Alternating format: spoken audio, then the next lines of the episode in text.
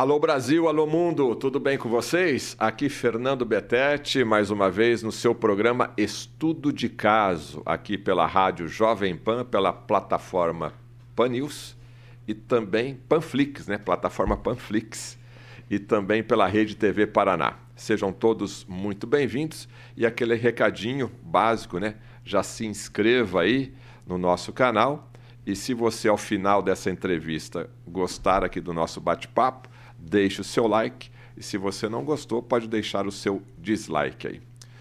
O nosso tema de hoje, estudo de caso, eu tenho certeza que você, os membros da sua família, sempre reclamaram dessa dor. É a famosa dor de barriga.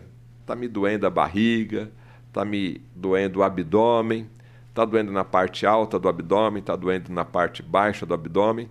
E o nosso convidado de hoje é o médico cirurgião gastroenterologista, Dr. Heine Macieira, que já tem aí uma caminhada longa nessa nesse até eu estava discutindo com ele aqui, é aparelho digestório, né? sistema digestório, que é o termo atual hoje aí dos livros de medicina, ou lá no nosso tempo, né, como a gente já tem mais de 30 anos, né, o aparelho digestivo. Ou seja, nós vamos falar aqui sobre estômago, sobre fígado, sobre vesícula. E a primeira pergunta que eu faço para ti, Dr. Heine, qual é a queixa principal, né, nos seus 30 anos, mais de 30 anos já como, como médico cirurgião atendendo aí no seu consultório, qual é a queixa principal do paciente que chega no seu consultório? Bom, antes de responder a sua pergunta, eu quero agradecer a sua, o seu convite e dizer que isso é um, é um trabalho que você tem feito extremamente importante para, para o ouvinte, para as pessoas que estão é, em casa ou no carro ouvindo essa entrevista. Ou que vão ouvir depois, porque ela fica gravada e fica circulando e tal. Muito importante. E há quem é, faça, faça, tenha um olhar errado sobre isso achando que o médico está aqui. Isso até acontece, o médico querer aparecer numa TV ou numa rádio a, a título de propaganda. Mas é, isso não ocorre, se tratando da minha pessoa. Eu nunca fui para a TV ou para a rádio é, responder a perguntas ou participar de programas no, no, com o intuito de, de propaganda. É, sempre fui convidado por vários, vários jornalistas na TV e, e na rádio também, sempre para a gente criar, tirar né? dúvidas, tirar, tirar dúvidas das pessoas. E essa pergunta sua é uma dúvida que todo mundo tem. Qual é a queixa principal que, que pro, do, do paciente que procura um gasto? Dor abdominal. A dor abdominal ela é disparada a, a, a causa mais frequente da, da presença do paciente no consultório. É, eu não vou dizer percentualmente, mas passa de 60% a 70%. E hoje a segunda queixa é o tal do refluxo, que virou, virou moda. Depois a gente pode entrar em detalhes. A dor abdominal, ela é um, um, um sinal, um sinal, e o médico tem que entender dessa forma, e o paciente também, é um sinal de que algo não está funcionando bem, algo não está legal. Se a dor é uma dor que vai e vem, e já há muito tempo, Quer dizer, já existe alguma coisa errada há muito tempo. Quando você fala tempo, aproveitando isso aí, a partir de quanto tempo a pessoa realmente tem que se preocupar? Porque às vezes você amanhece com uma dorzinha de barriga ali e no final do dia você já esqueceu dela, né? Então foi uma coisa pontual. Certo. Mas como médico, qual é o fator tempo? Uma semana, um mês, dois meses? Opa, eu tenho que procurar ajuda. Bom, é, isso é, é, é também bem relativo, porque se uma dor é, é depende da intensidade dela da frequência e da evolução, se ela está piorando. Normalmente, uma dor que passa de um dia ou dois não é normal. Mesmo é, sendo aquela dorzinha leve que está incomodando, vale é a pena. Aquilo que você falou, ajuda. a pessoa às vezes comeu lá um, uma feijoada, chega no final do dia ela está com a, o abdômen dolorido e tem até um, um pouco de diarreia. Isso é habitual, né? Isso é habitual e não é doença. Agora, uma dor que persiste por mais de um ou dois ou três dias, e se essa dor começa a ficar mais intensa, e localizada, ele bota a mão na barriga e sente que tem um local ali que está mais dolorido, ele tem que procurar um, procurar um médico, porque pode ser o início de um processo inflamatório, uma diverticulite aguda, uma apendicite, e outras doenças, até úlceras, né? É, uma dor na região epigástrica, que é essa, essa região aqui perto do, do tórax, é uma dor forte ali que persiste por várias horas, intensa, muito forte, pode ser uma úlcera perfurada. Então, depende da intensidade, depende da frequência, depende de outros fatores, se tem vômito, se tem diarreia, etc, etc. Você acabou de falar agora, doutor Rainer, aquela dor ali que fica no alto né, do abdômen ali e que eu me recordei aqui agora também, que muitas pessoas que procuram pronto-socorro confundem essa dor aqui no alto do abdômen, às vezes até com infarto, né? com um problema cardíaco no caso. Qual que é o limite aí? Qual a dica, qual a informação que você poderia passar para a gente? Não, se for esse tipo de dor, não é infarto é, você tem que ir para o gasto, né? Porque as pessoas têm dúvida disso. Inclusive no pronto-socorro, eu sei que você já trabalhou muito em, em pronto-socorro. 40 ter, anos. É, 40 anos, né? Então sempre deve ter chegado lá é, pacientes. Ó, tô infartando e não estava tendo infarto, eu tô com problema no estômago, não é estômago e o cara estava infartando, né? A pessoa estava infartando.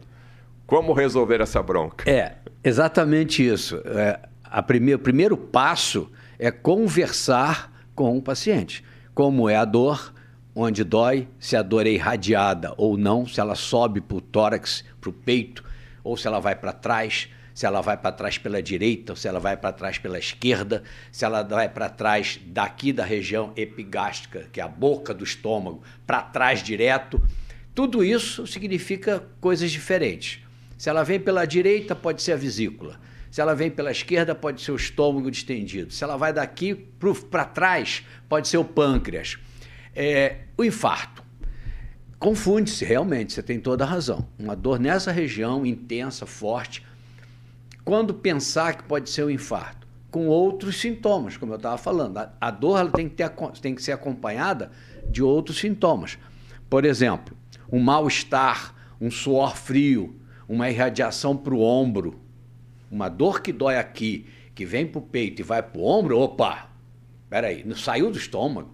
Porém, porém uma, um, uma distensão grande do estômago, que a gente chama de distensão gástrica aguda, aumenta o estômago, ele distende, vira uma bola, igual uma bola de futebol, pressiona o diafragma, que é a cúpula que fica embaixo, o estômago fica embaixo desse diafragma, ele, o estômago cheio pressiona o diafragma para cima, a pessoa sente aquela agonia, aquele mal-estar, com a sensação de que vai morrer. E não é infarto, é o estômago distendido.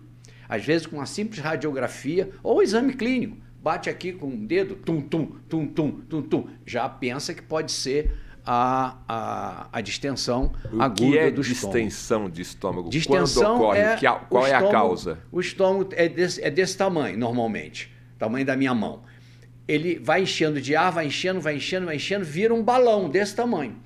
Esse balão pressiona dentro do abdômen o diafragma para cima, o pulmão, o próprio coração pressiona e vai dar esse mal-estar, que é a sensação de que está sendo sufocado. Isso simula o infarto. Muitos casos no pronto-socorro eu, eu encontrei e era a distensão do estômago. Você faz um raio-x simples vê lá o estômago com aquele monte de ar dentro. E por que, que esse ar ficou preso lá? Porque ele engoliu. Ele foi engolindo, foi engolindo, foi engolindo. A saída do estômago fechou, que é o piloro, também por um distúrbio psíquico, e eu ia emendar para você dizendo isso. Grande parte desses sintomas vem associado com um distúrbio psíquico associado. A pessoa vem com mal-estar, aí, vem, aí vem o medo, o medo de morrer, o medo de estar tá tendo um infarto, e aí junta a ansiedade, a tensão nervosa, psíquica, com a questão física que é real. E aí mistura tudo.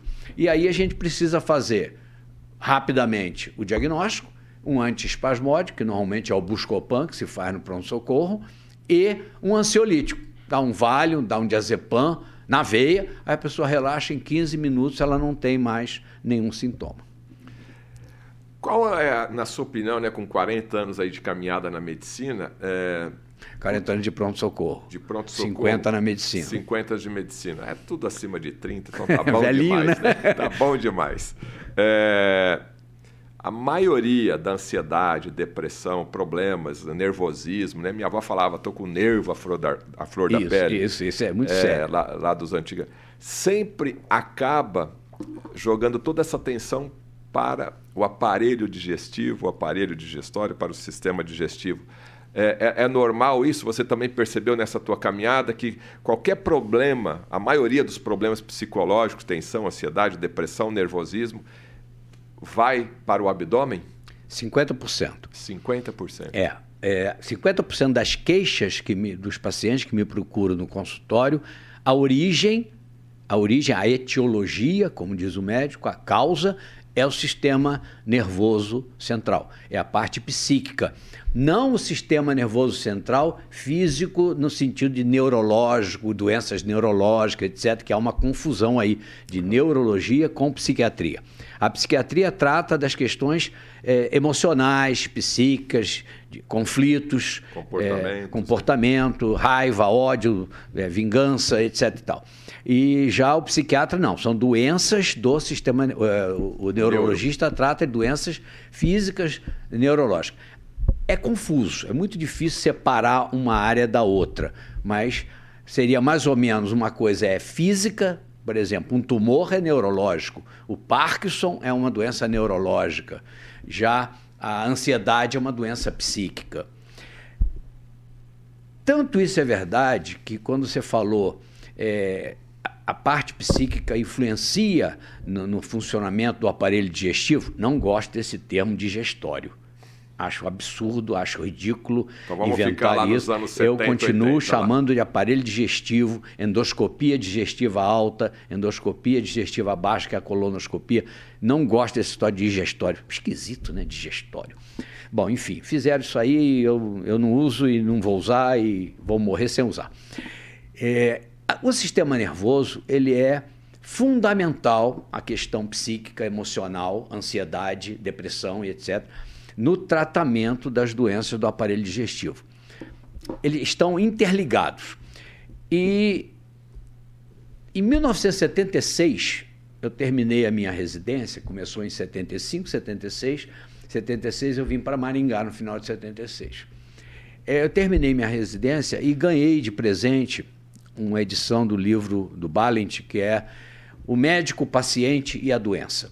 Esse, esse Balint, ele ele escreveu um livro é, descrevendo um, um, um, uma ação que ele teve com vários outros colegas dele, no qual ele valorizava essa questão. Quem eu estou tratando? Ah, Fernando Betete me procura com dor abdominal e diarreia. Muito bem. Quando começou? Você foi a comida que você comeu e fez mal, vamos tomar aqui um, um remédio. Em dois dias você está legal, faz uma dieta e tal, líquido, e você fica bom. Mas o Fernando Betete está com uma dor já faz seis meses, já fez endoscopia, não melhorou e tal. E eu chego à conclusão de que o Fernando Betete está com aquela dor por algum distúrbio psíquico. Aí eu tenho que perguntar: o que, você faz, Fernando? Sou jornalista. Casado? Casado. Está morando com a esposa? E estou dando um exemplo, tá? Sim. Não estou dizendo que foi isso é, tem um problema com a esposa, separou e deu um conflito e tal, e ficou dois filhos pequenos. Pronto, eu já estou entrando na vida do Fernando. O que, que isso tem a ver com o estômago? Tudo. Tudo a ver. Porque é o Fernando que está com a dor de estômago. Então eu tenho que saber quem é o Fernando. O que é que ele faz, quais são as angústias dele, quais são a ansiedade dele, se ele ganha bem, se ele não ganha bem, se ele tem dívida, se ele brigou com o irmão, se brigou com o cunhado, se ele tem um problema psíquico antigo, se tá ele já tratou de depressão, emprego, se, recebeu, se ele está trabalhando, se ele perdeu o emprego, exatamente. Isso tudo está diretamente relacionado com o estômago, com o intestino. Existe uma síndrome, Fernando, no intestino que chama síndrome do intestino irritável ou do cólon irritável. Essa doença, ela caminha junto com o sistema nervoso. O indivíduo tem cólica, dor, diarreia, às vezes até com sangue, e caminha junto. Eu não vou dizer que a doença é causada pelo sistema nervoso. Não. Ele tem um distúrbio e o sistema nervoso agrava. Agrava. E às vezes, o sintoma que você tem no aparelho digestivo é pura e simplesmente um distúrbio que você tem psíquico. Uma ansiedade. efeito colateral, né? Da, da, Exatamente. Dos meus problemas emocionais. Porque o sistema nervoso, ele que controla o funcionamento do estômago. Não só o funcionamento de motilidade, de contração, eu estou fazendo isso para poder entender o que eu vou dizer em seguida, como também a secreção ácida. Faz de conta que isso aqui é o estômago e nós somos dois pedacinhos de carne dentro do estômago. Entrou esse pedacinho de carne aqui começa a pingar ácido, que nem aquele chafariz de incêndio. Ácido dentro do estômago, para digerir essa, essa. Então, isso é a função humoral ou hormonal do estômago, produção de ácido para dissolver o alimento, e a motilidade. Tem um nervo que sai da cabeça, que é o décimo nervo craniano, chamado nervo vago, VAGO, ele sai da cabeça, desce junto do esôfago e vai inervar todo o estômago. Ele é que faz o estômago contrair e ele que faz o estômago produzir ácido. Essa contração, quando você está sobrecarregado, 500 coisas na cabeça, situações de difícil solução, aquilo vai carregando, aquilo vai acumulando, acumulando, tipo uma nuvem negra em cima de você. Chega uma hora que essa nuvem negra vai começar a soltar raios e trovões. Para onde? Para o estômago. É um dos órgãos. Mas não é só para o estômago, não. Pode ir para o coração. Aumenta o batimento do coração. Pode aumentar a pressão. Cada pessoa tem um órgão de destino. Alvo. alvo. Órgão alvo. É chamado assim. Na, na vai ter um elo da corrente que vai ser mais fraco. Às vezes o meu pode ser o estômago, Isso. às vezes do outro é o coração, o às vezes é, a pele, a, outro é a, a pele, pele, parece lesões na pele. O outro é no, no, no sistema urinário, começa a urinar demais, enfim. Para concluir esse assunto, doutor, eu estou lembrando aqui mais uma vez lá da, da minha vozinha, que na época dela, né, se operava muito de úlcera. E o médico época falou: ah, isso aí é uma úlcera nervosa. Isso então confirma o que nós estamos falando. Só que lá antigamente, né, essa úlcera nervosa era feita através de, de tratamento cirúrgico, né? Certo. E o que, que mudou de lá para cá, que a gente já dificilmente a gente vê operar a úlcera, né? Mas, Mas antigamente o médico falava, você tem uma úlcera porque você é muito nervoso, você é muito, né? Você tá, anda com o nervo à flor da pele. Hoje, hoje é estressado, né? Mas naquela época, assim, você Fernando, operou muita úlcera nervosa? era 4, 5 por mês nos anos 80. O que ocorreu? Em 1990, um pesquisador descobriu que tinha uma bactéria no estômago chamada Helicobacter pylori. Helicobacter. Helico é, vem da. A maioria dos termos médicos vem da Grécia. Helico quer dizer hélice. Então a, a bactéria tem umas hélices assim. E bacter é bactéria. Pilore porque ela atinge o piloro, que é a saída do estômago, pilore do odeno. Ela gostava de ficar ali. De ficar ali. E ele descobriu que essa bactéria tinha uma relação com câncer e com úlcera e com gastrite. A sua avó não estava errada. Era uma úlcera nervosa. Por quê? Ela atacava quando a pessoa ficava mais nervosa. E ela ficando mais nervosa, ela produzia mais ácido. Como eu falei, pingava mais ácido que o normal. Em vez de pingar aquela quantidade X, pingava quatro vezes X. E aí, esse ácido queimava a úlcera e doía. Por isso dizia úlcera nervosa. Mas na realidade esse termo está errado. Ele não tinha nada a ver a formação da úlcera com o nervoso. Tinha a dor. A formação da úlcera ficou comprovado que 90% era causado por essa bactéria. E aí vieram os tratamentos para essa bactéria, nos anos 90, 90, 2000. E é, ele consiste em dois remédios, amoxicilina e claritromicina, e mais o omeprazol. Esses três remédios, em uma semana, eliminava a bactéria do estômago e a úlcera cicatrizava. Mesmo com o nervoso. Então você vê, o nervoso pode causar gastrite, pelo aumento de acidez. Acidez, o ácido clorídrico, HCl, queima a mucosa do estômago, causando a tal da gastrite química, que não tem bactéria. Mas se tiver a bactéria, duas vezes pior, porque tem o nervoso e a bactéria. Você vê que é, é complexo, mas a gente explicando assim fica mais fácil de entender. Trata a bactéria, matou a bactéria, 50% do seu problema está resolvido. Mas se você continua ansioso, tenso, eu tenho que entrar, entrar na história da sua vida. Tá. E hoje o gastro, o Dr. Heine, já que ele entra. Não é, não é nem a questão do gasto, né? Porque eu considero bom médico aquele médico que conversa com o paciente. Isso. Que isso, é fundamental. Não adianta você, ninguém chega lá no teu consultório um estômago andando, né? Chega Traz o estômago na mão e diz assim, doutor, segura aí meu estômago, cuida dele, daqui a pouco eu volto. É, então sempre vai a pessoa, vai o corpo humano, vai o ser humano ali no caso, né? É, você, como médico, eu sei que você está habilitado a, a, trabalhar toda a saúde ali do corpo humano, enquanto médico ali, né, tal, lógico, mas ele é especialista nisso que eu estou falando. Então, hoje, com o tratamento do sistema gastro, você também já está dando um, um calmantezinho para a pessoa para poder ajudar no tratamento ou você encaminha para não, um psiquiatra não, não. determinado nível? Não, não, você não encaminho atender? não. Não encaminho porque o vínculo desse paciente é comigo. Eu só encaminho se houver uma doença, doença psiquiátrica que eu não consiga lidar. Aí eu tenho que mandar para um psiquiatra. Ou um problema de ordem psíquica, psicológica, grave, sério, que vai precisar de uma psicóloga. Durante um tempo, eu tive no meu consultório, na minha clínica, psicólogas trabalhando comigo.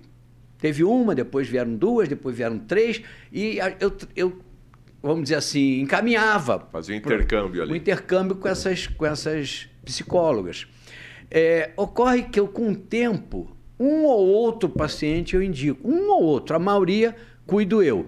Por quê? Primeiro, porque, como você disse, eu sou médico. Segundo, eu estudei, eu fui atrás de estudar as doenças psiquiátricas, psicólogas, etc. Quando eu ganhei aquele livro em 1976, que eu comentei com você, aquilo abriu uma porta para mim para a área da psicologia e da psicanálise. Aí eu desandei a comprar livro do Jung, Carl Gustav Jung, comecei a ler tudo sobre ele, o cara é fantástico, fantástico. Freud, que é a base da psiquiatria, Lacan, Melanie Klein, enfim, vários outros autores da área psíquica. E não só isso, Fernando. O médico, ele tem que ter uma formação não só médica, ele tem que ter uma formação humana, humanitária. Então ele tem que ler, olha só que interessante. Shakespeare. Ele tem que ler Ricardo III, Hamlet, porque está tudo lá. Ele tem que ter, ler tragédias gregas, Ésquilo. Ele tem que ler sobre Otelo, que lá está a traição, lá está o ciúme, lá está o amor, lá tá, está tudo lá nas peças desses, das tragédias gregas e de Shakespeare, basicamente. E o Jung dizia isso. Queres conhecer o ser humano? Debruça sobre as tragédias gregas. Está tudo lá. É, é o Rapaz, berço, né? é um mundo é um... sobre o ser humano. E aí, se você conhece o ser humano, quem é ele? A gente nunca conhece bem, né? Mas. Sempre se surpreendendo. É, sempre surpreendente. Mas pelo menos 70%, 80% você vai ler sobre ele, você vai conhecer o ser humano, que é aquele livro que eu te falei, o médico, o paciente e a doença. Ele tem que conhecer os três, ele tem que saber quem ele está tratando. Quem é que chegou no meu consultório? É o seu José da Silva, que mora no, em Mandaguaçu, que tem um sítio e que tem dois filhos, e a esposa morreu, e os filhos estão pressionando ele de vender o sítio para botar a mão na grana. Pronto, já criou o problema aí para o seu José. Ele estava tranquilo com a mulher dele, os filhos pequenos. Agora ele tem um pepino na mão. Dois filhos de 35, 40 anos que estão pressionando ele para vender o sítio. Aí ele vai ter dor de estômago. Ô, Você entendeu? Entendi. Deixa eu cutucar aqui que, que o assunto agora vai, vai pegar fogo aqui. Eu vou colocar o Rainer aqui numa saia justa. Mas só o Saia recadinho. não. Nem calcinha é, justa. É a maneira de. Nem calcinha justa. Não, não vamos entrar na política, não. Tá bom. Você está assistindo aqui Estudo de Caso pela Rádio Jovem Pan e pela Rede TV Paraná. Por favor, se inscreva aí no nosso canal. E se você já está gostando aqui do nosso bate-papo, deixe o seu like. E se você não está gostando, deixe o seu dislike. E faça aí o seu comentário, faça aí a sua pergunta. Ô, Rani, 50 anos de medicina. Eu sei que você atende desde particular, atende pronto-socorro, atende postinho de saúde, atende planos de saúde. E existe uma diferença nesses 50 anos do tempo de duração de uma consulta. E você está me falando que essa conversa com o teu paciente, ela é fundamental. E eu entendo também, porque quando a pessoa vai procurar um médico, é, ela está preocupada, né? Porque se, não, se, ela não foi procurar o médico, está tudo bem. Então ela tem medo. Será que essa doença aqui é só uma dorzinha de barriga e vai passar ali se eu tomar uma, fazer uma, uma, dieta, tomar mais líquido, vai resolver? Será que aquela dorzinha, né? Tem gente que você deve saber, já pensa que é um câncer. Sim, já sim, todo mundo é um, pensa isso. problema isso daí. Eu queria que você desse agora um conselho para nós pacientes como escolher um bom médico e também queria, por isso que eu te coloquei agora numa situação, desse um conselho para esse médico que está saindo da, da faculdade de medicina agora. Porque o que eu percebo nos meus 57 anos também de caminhada, e eu sempre procuro um médico quando necessário, é que eu, eu né, tenho essa condição. Então, esse médico não me tratou bem, esse médico não me deu a devida atenção, esse médico nem me cumprimentou. E tem médico que fica duas horas comigo conversando, né?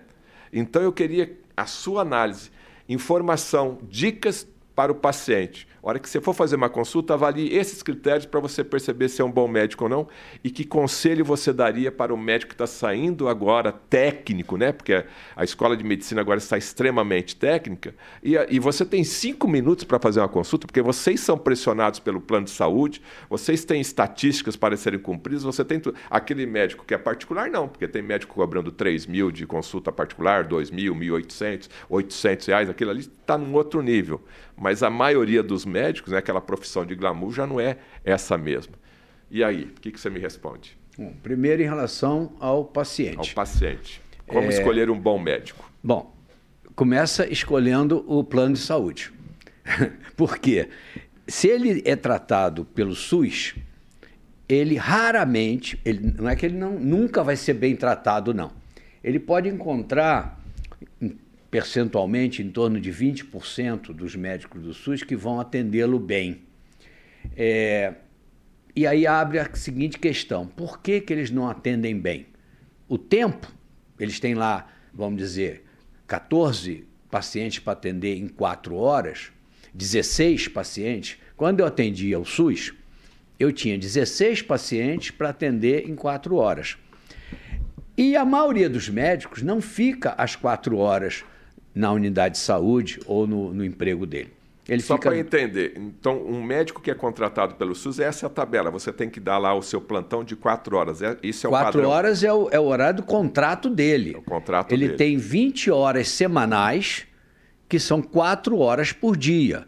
Seja na unidade de saúde, na UBS, Unidade Básica de Saúde, no município, do SUS, seja em outro local. Né? Na UPA não vou falar porque na UPA é emergência, então não vamos, não vamos misturar as coisas. Tá, então você tem que atender em média 16 pessoas 16 pessoas o nas que quatro dá horas. o quê para cada 15 minutos 15 para cada uma. Que seja o um intervalo entre uma e outra, vamos dizer 12 minutos para cada uma. É tempo mais que suficiente.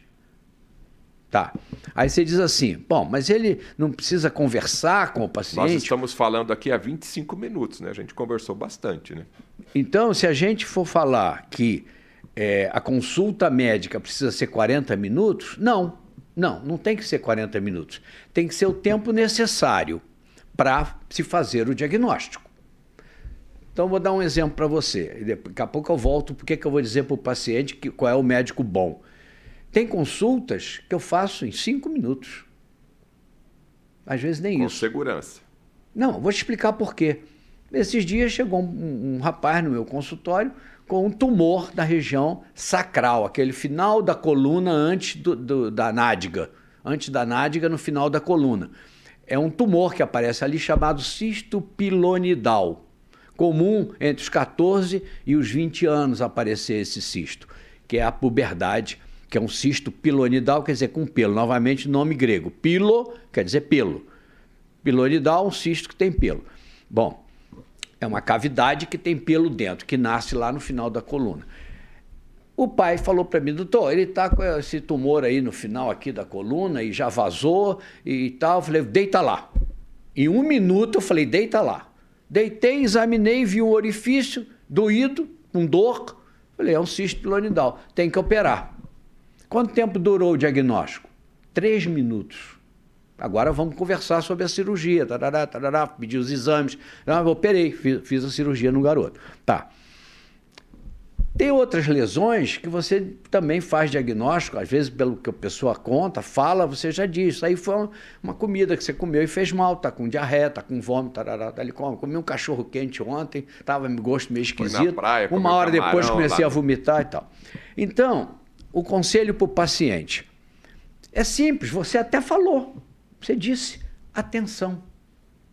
Primeiro item que ele tem que levar em conta, o médico olhou para mim, me chamou pelo nome, como vai, seu José da Silva? Como vai, seu Alaor? Como vai, dona Agripina? O que está acontecendo? Qual o problema da senhora? Primeira coisa, Olho- atenção. olho no olho também. Atenção. Aquele médico que fica olhando para baixo e fala: o que, que houve? Qual o problema? Ah, tá, e aí? Quando começou? Tá, e escrevendo e não olha para você, levanta e vai embora. Levanta e vai embora. E é um direito do paciente também. Total, né? total. Ele É pode dizer, não quero- que não precisa ter vergonha, não. É um direito seu. Quero outro.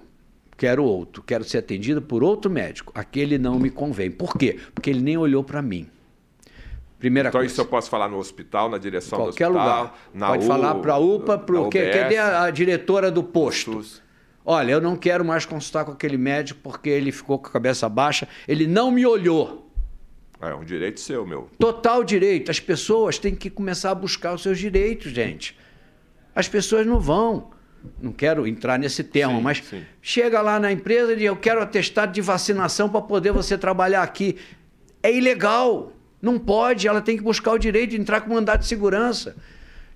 Para entrar na escola, exige certificado para basear a matrícula. Está errado. Ah, mas é um decreto prefeito. Está errado. Então a pessoa, eu estou falando do direito que a pessoa tem que buscar e não se está certo, se está errado, o, o, o que, que ela vai fazer em relação ao prefeito. Né? Não estou aqui querendo falar de política, estou falando do direito da pessoa. Então ela tem o direito de não aceitar aquele médico. Segu- segunda coisa, é, Ele não olhou para o paciente, é atenção, mau sinal. a atenção dele. Segunda coisa, 90% dos pacientes têm que ser examinados. Tem que olhar a pressão, medir, verificar a pressão. Pressão não se mede. Uma enfermeira vai ver e falou: doutor Heine, não é medir. Pressão não é fita métrica para medir. É verificar. Ah, sim, então agora eu tenho que usar verificar. A pressão, ver a temperatura, pelo menos botar a mão na testa, que nem a nossa avó fazia, né? a nossa mãe. É, Não, Sinais vitais básicos. né? ao, escutar o pulmão, botar o estetoscópio no coração. E não botar assim, tirar, botar assim. Eu, uma vez eu vi um médico estetoscópio no pescoço, botando assim no peito da pessoa. É o fim do mundo. Quer dizer, ele não estava nem escutando, estava fazendo de conta que estava examinando. Aí eu falei, doutor, eu, eu vi isso, ninguém me contou. Doutor, aí ah, botou aqui, quer dizer, estava fazendo uma cena, estava ouvindo nada. Péssimo médico. E esse, e esse protocolo, você pode, às vezes, identificar uma outra doença. O cara foi lá reclamar de X, mas ele fez uma ausculta ali no pulmão, está com Vou dar um exemplo, Fernando. Doutor, estou com uma dor aqui nas costas faz três dias.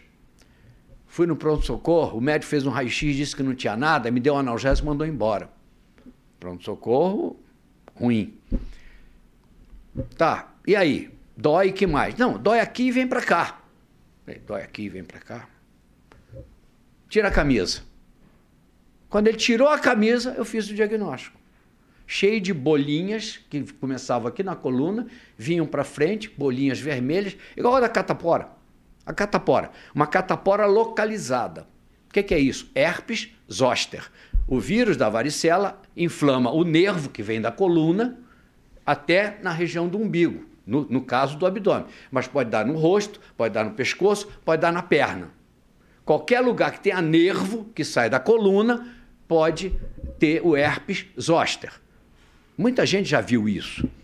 Mas o médico, para fazer o diagnóstico, ele tem que ver. Tem que ver, tem que olhar, tem que buscar, tem que procurar. Doutor, tô com dor de garganta. No mínimo, pode ser na, na cadeira que ele está mesmo. Pega o celular, hoje em dia, não precisa nem do, da lâmpadazinha, né? Faz assim, olha, já acendeu meu, minha lâmpadazinha. Pronto. Pega o abaixador de língua, ou então às vezes nem precisa. Fala, ah, ah, ah. Olhou a garganta. Está Olhar com a amígdala desse tamanho, com placas de pus, placas brancas. Amidalite. Quer dizer, ele tem que olhar. Agora não, o cara receita o ibuprofeno, errado, receita o ibuprofeno, sem olhar a garganta do, do peão. Então, Fernando, para o paciente, atenção. atenção. Ouvir a sua história. O que, o que, que aconteceu? Você vai contar a história. Isso chama-se, em medicina, anamnese. Terceiro, exame físico. Seja só olhar a garganta, só olhar o ouvido, só botar a mão na barriga, seja escutar o coração, seja escutar o pulmão. Se ele não escutar direito, ele não vai fazer o diagnóstico. Exame físico. Essas três coisas. Não precisa ficar perguntando a dona Maria se, se ela brigou com o marido, porque isso já é uma consulta mais apurada. Se ele perceber, o médico, que, que ela tem algo mais do que só aquela dor de estômago, ele tem que mandar a dona Maria voltar. Dona Maria, agenda semana que vem para a senhora voltar, que nós temos que conversar mais. Esse é um médico interessado. Isso nesses 16 pacientes em quatro horas. Aí você. E dá para fazer, Fernando. Eu atendi durante anos 16 pacientes em quatro horas. Dá para atender. Muitos até mais rápido, porque eu falei, o herpes zoster era cinco minutos. A amidalite era mais cinco minutos. Então, às vezes eu podia dispor de 20, 25 minutos para um outro paciente, porque aquele outro atendia em 10, em 5 ou 10 minutos. Certo. E resolveu o problema. Porque a medicina é assim, nós temos que resolver. Nós temos que resolver o problema da pessoa.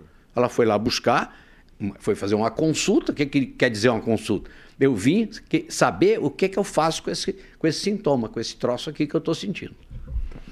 Aí você fez a pergunta em relação ao, ao paciente, qual é o conselho? Então, o conselho é esse. Vou repetir. Atenção, o paciente, o, o médico está olhando para você, está ouvindo o que você tem a dizer, com calma, com paciência, e vai examinar você no que é pertinente. Ah, eu tenho uma dor no peito, vamos examinar o coração e o pulmão e a barriga. Para o médico que está formando. Está saindo da faculdade, é, tá? Esse é um problema sério e, e até grave. Porque, como você disse, o médico hoje está técnico. A pessoa chega no, no consultório dele, ah, eu estou com uma dor no peito faz dois dias, vou respirar, dói fundo, tomografia do tórax. Nem examina, nem examina. Fernando, tomografia. Bom, mas se também eu examino e tal e tal e não peço um raio-x ou tomografia, o cliente também fica aborrecido. Ele pressiona o médico para fazer o exame. Nessa, nessa fase aí de Covid, eu tenho sido pressionado por vários pacientes, não é um, nem dois, nem três, nem dez, quase talvez a metade, de querer fazer a tomografia no terceiro, quarto, quinto dia da doença. Eu digo, olha, não há comprometimento pulmonar antes de uma semana. Se houver, vai ser depois do sétimo, oitavo, nono dia. Mas você está louco? Por que, que eu vou deixar acontecer isso? Tira agora, doutor. Agora não vai dar nada. Mas eu quero fazer, doutor. Falei, eu não vou pedir. Às vezes, por um Unimed, por um convênio, eu não vou pedir. Por que, que eu não vou pedir? Porque se ele fizer agora e não der nada, e daqui a 10 dias der, tiver necessidade, o convênio vai vai segurar essa autorização. Uma aqui, a tua já cota já uma. foi. Vai fazer outra por quê? Vai querer justificativa, vai para auditoria, e nós estamos perdendo tempo. Então, eu preciso que ele faça a hora que houver necessidade. E eles pressionam. Aí eu falo, ó, você quer fazer? Vai lá e paga. Eu vou fazer, tá bom. Aí faz e fica com cara de tacho, que nem dizia antigamente, fica com cara de tacho, porque deu normal. Não deu nada. Porque não vai dar nada. A Covid só começa a afetar o pulmão depois de uma semana, seis dias, sete para frente, oito, nove, dez. Agora, tem uma diferença muito interessante entre um médico que tenha 10 anos de experiência, 20, 30, 40, 50, que tem, nem você, né? Tem, tem muito. E aquele que tem 10 meses, tem um ano, dois anos, e ele está inseguro, né? Não sei se essa seria a palavra. Exame, ele tem que pedir exame. Ele tem que pedir exame, porque tem. se eu estou ali com aquela dor, você Porém, até... Fernando, aí que tá. Os conselhos para os colegas que acabaram de se formar ou que estão com cinco anos de formado. Ouça o seu paciente. Ouça o que ele tem para dizer. O que eu disse para o cliente é, é, verificar se o médico está sendo bom ou não, ele tem que fazer isso com o paciente. Ouvir, dar atenção, cumprimentar ou não, porque agora a Covid não pode nem cumprimentar, mas é, dar atenção, ouvir o que o paciente tem para dizer, examinar o paciente, não um exame físico completo, acadêmico, que não vai ter tempo para isso, mas vai direto ao foco. É dor de garganta? Vamos olhar a garganta. É tosse? Vamos escutar o pulmão. Está com falta de ar e, e, palpitação? Vamos escutar o coração. Está com dor abdominal? Vamos examinar o abdômen. Agora, doutor Heine, é, você colocou um termo muito interessante aí, que essa nova geração de médicos é, está usando muito da tecnologia, né? Está pedindo muito suporte aos exames, né? Isso, isso. Porque lá eu faço entrevista há muito tempo, né? Sempre tem aquele ditado: a clínica é soberana. Isso, né? isso. É um a ditado que, é não, que não morreu. Que... Não morreu, ainda é válido. É. E também essa coletânea de exames, medicina diagnóstico por imagem, é, também tem os seus efeitos colaterais, né? Alguns exames por imagem, né? Você tem a radiação, você tem aí, se você toda hora, se você faz cinco, seis consultas no ano, né? Tem muita gente que faz isso, né? Essa sobrecarga é, radioativa também não é interessante, né? É, mais ou menos, Fernando. Eu, eu não, dou, não, dou, muita importância para isso, não.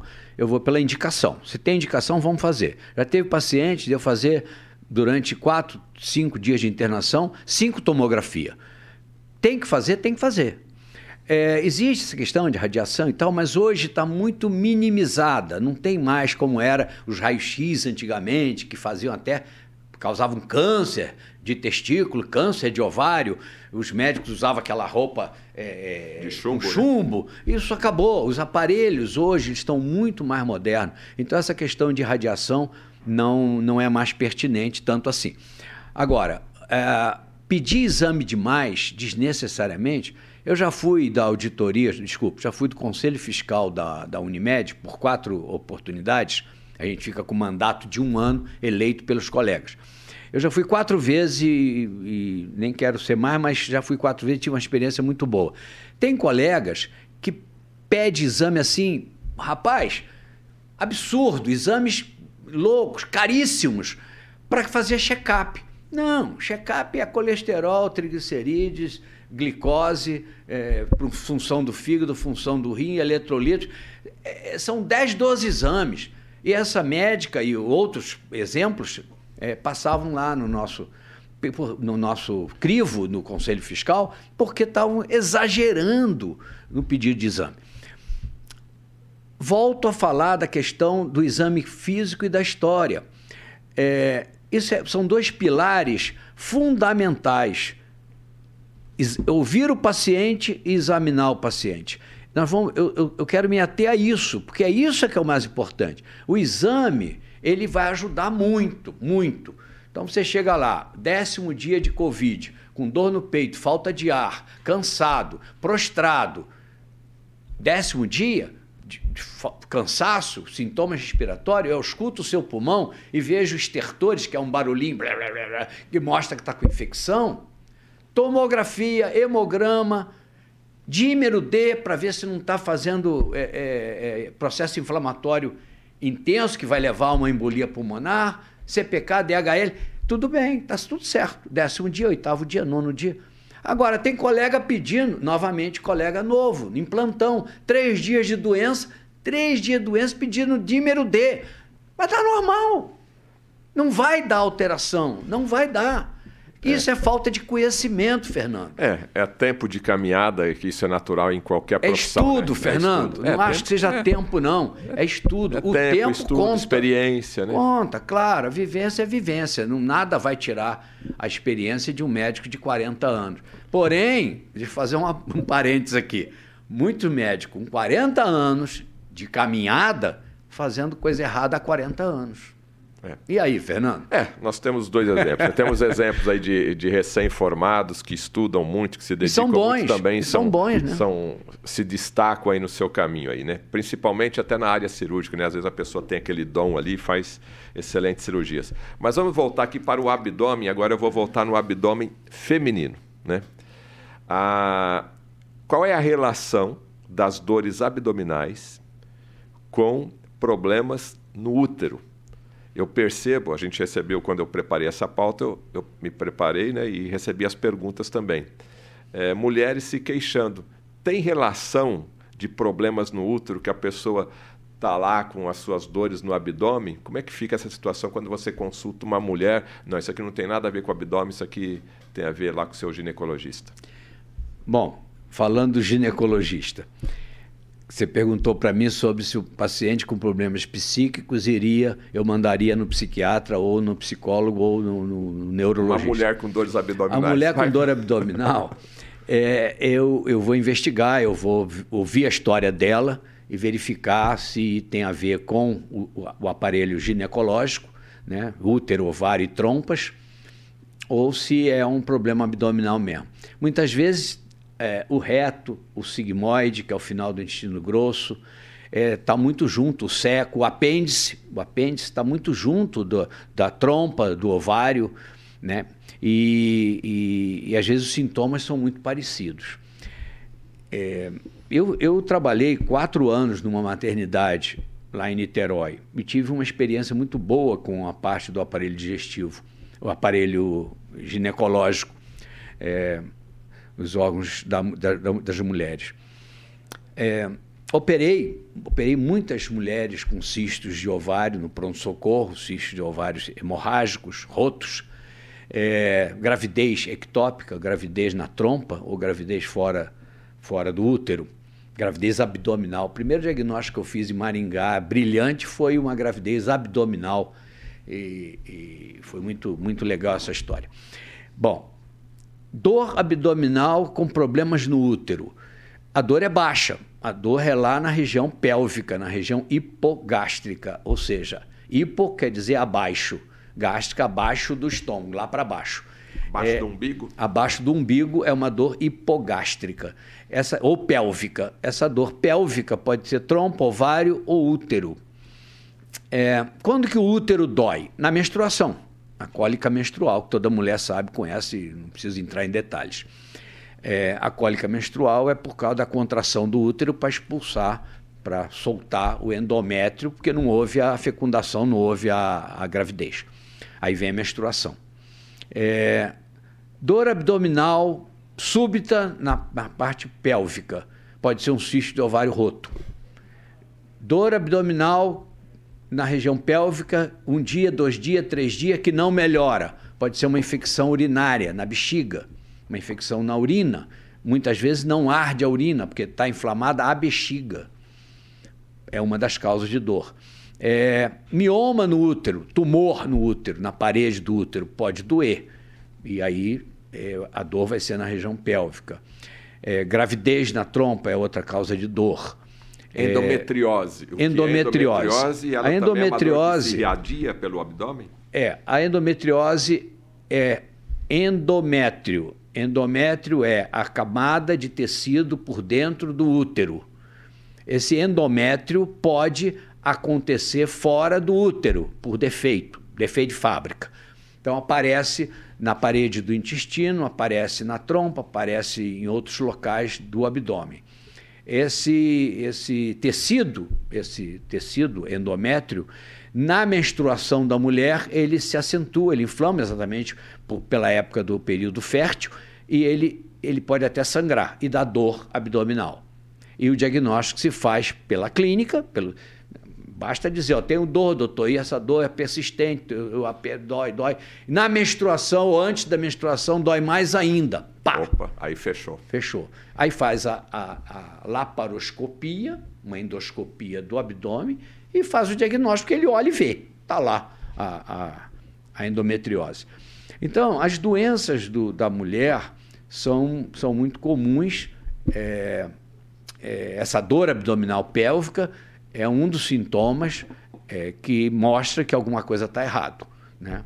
E pode não ser no aparelho genital, pode ser na bexiga, pode ser um cálculo, uma pedra que desceu do rim e chegou ali no finalzinho do, do, do ureter, que é o canal que traz a urina do rim para a bexiga, e na hora que esse canal vai entrar na bexiga, ele, a, a, parede da bexiga aperta ele um pouquinho. Ele vem com 5 a 6 milímetros e passa a ter 3 milímetros.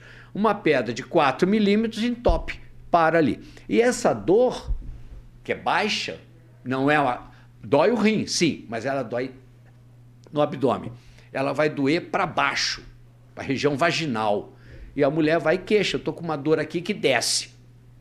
Pode pensar na pedra, que é uma possibilidade. E a maioria da situação sempre acaba dentro de um pronto-socorro indo para o gastro, o clínico geral? Não, não. É, acaba. Dependendo da pelo estrutura, médico, né? Pelo médico plantonista.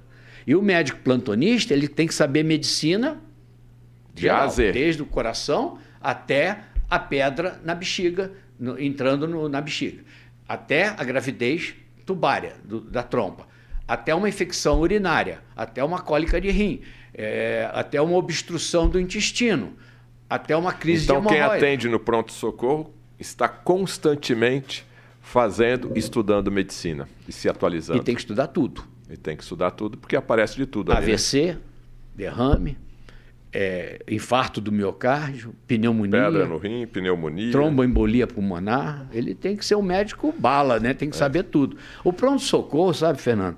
Ele dá uma, uma vivência, uma experiência para o médico. Todo médico devia fazer pronto-socorro, todo, até o otorrino devia fazer, todo, para ter uma visão do paciente. Só que hoje o otorrino, ele só a garganta, na, ouvido, acabou. Deu dor no estômago, mas imagina, você vai procurar um otorrino com dor de estômago. Mas o médico plantonista, o gastro, o ginecologista, o, o, o cardiologista, ele devia ter uma visão global. Mas isso é uma ideia particular minha.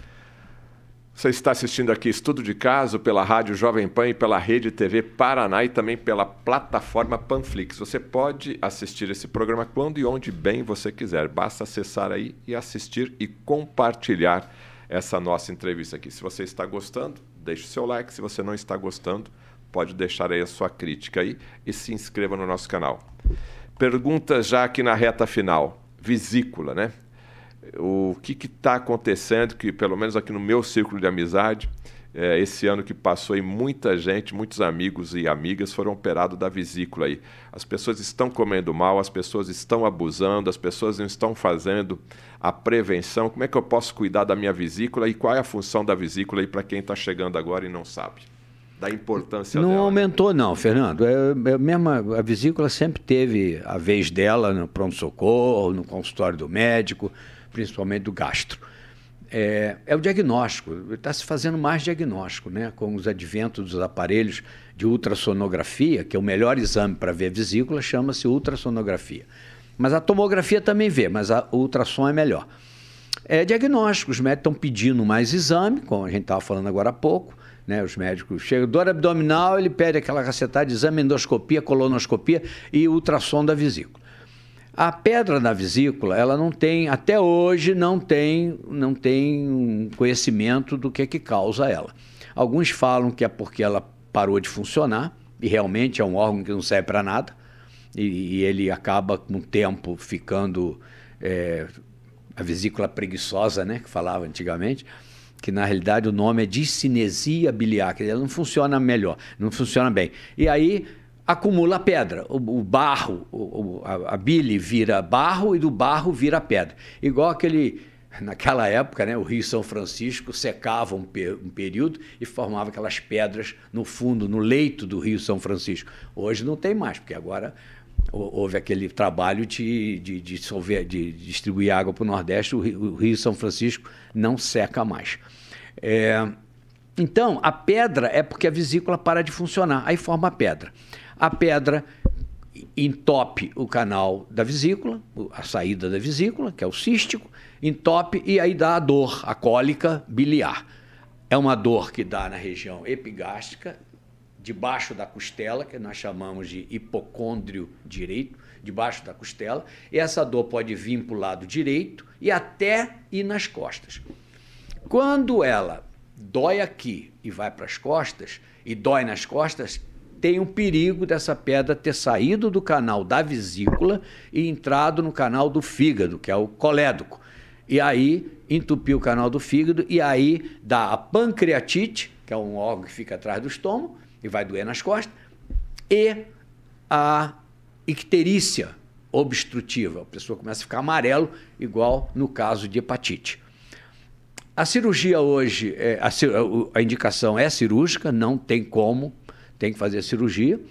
E a cirurgia hoje é uma cirurgia simples, na mão de um médico competente, que, que foi treinado para fazer a videocirurgia ou a videolaparoscopia, que é cirurgia, desculpe, cirurgia videolaparoscópica, e tirar a vesícula através daqueles tubinhos que. que Qual que é o tempo cirúrgico para retirada da vesícula hoje? Tempo? Tempo. Uma hora. Uma hora. Uma hora. É uma cirurgia simples, fica quatro cicatrizes de um centímetro. Na mão de um médico treinado e, e bom, com experiência, é fácil. É uma cirurgia quase que sem risco, né? praticamente sem risco. O que a vesícula aberta também é uma cirurgia praticamente a não ser quando ela está infeccionada, com pus, aí já complicou. Bom, é uma cirurgia simples, pela, com vídeo, o médico dá alta ao paciente no dia seguinte da operação, manda ficar mais uns cinco dias que tipo casa. de dor que ela causa? A cirurgia ou a... Ah, não, a vesícula não funcionando. Essa pessoa sempre vai ter uma má digestão? Não, não, sempre... não tem nada a ver com a digestão. Não tem nada a ver não. com a digestão. Ela, ela, a vesícula que não funciona não vai dar sintoma nenhum. Dá sintoma a hora que a pedra entope o canal e dá a cólica. Aí ela tem a cólica, que é dor, essa dor atravessada aqui. Essa dor atravessada do meio da barriga para o lado direito é típico de vesícula. Fazendo ultrassom, vai fazer o diagnóstico. A faixa etária de problemas na vesícula é a partir de qual idade? Olha, o, o, mais jovem que eu operei tinha 17 anos, mas não é o normal. Normal é de 30, 40, 50 e mulheres, 4 para 1. Mais mulher do que homem. Não se sabe por quê. Até tinha um aforismo na medicina assim: mulher acima de 40, obesa, muitos filhos, com dor no abdômen, é vesícula. É, mas isso é uma coisa que o médico falava, não é bem assim. para tirar 10 na prova, né? Não é bem, é, pois é. Se tivesse essa pergunta aí. Tirar na prova. Conversei aqui com o Dr. Raine Macieira, aqui um bate-papo, uma hora passa voando, né? E nós conversamos aqui sobre dores abdominais e hoje o assunto não foi política, hoje o assunto não foi pandemia. E nem Covid, né? E nem Covid aí. Hoje o assunto foi o aparelho digestivo ou, como ele não gosta, o aparelho digestório, que é o nome atual aí. Para você que nos acompanhou até agora, muito obrigado pela audiência. Se inscreva no nosso canal. Se você gostou aqui do nosso bate-papo, deixe o seu like. Se você não gostou, pode deixar aí o seu dislike. Muito obrigado pela audiência até o nosso próximo encontro aqui no Estudo de Caso.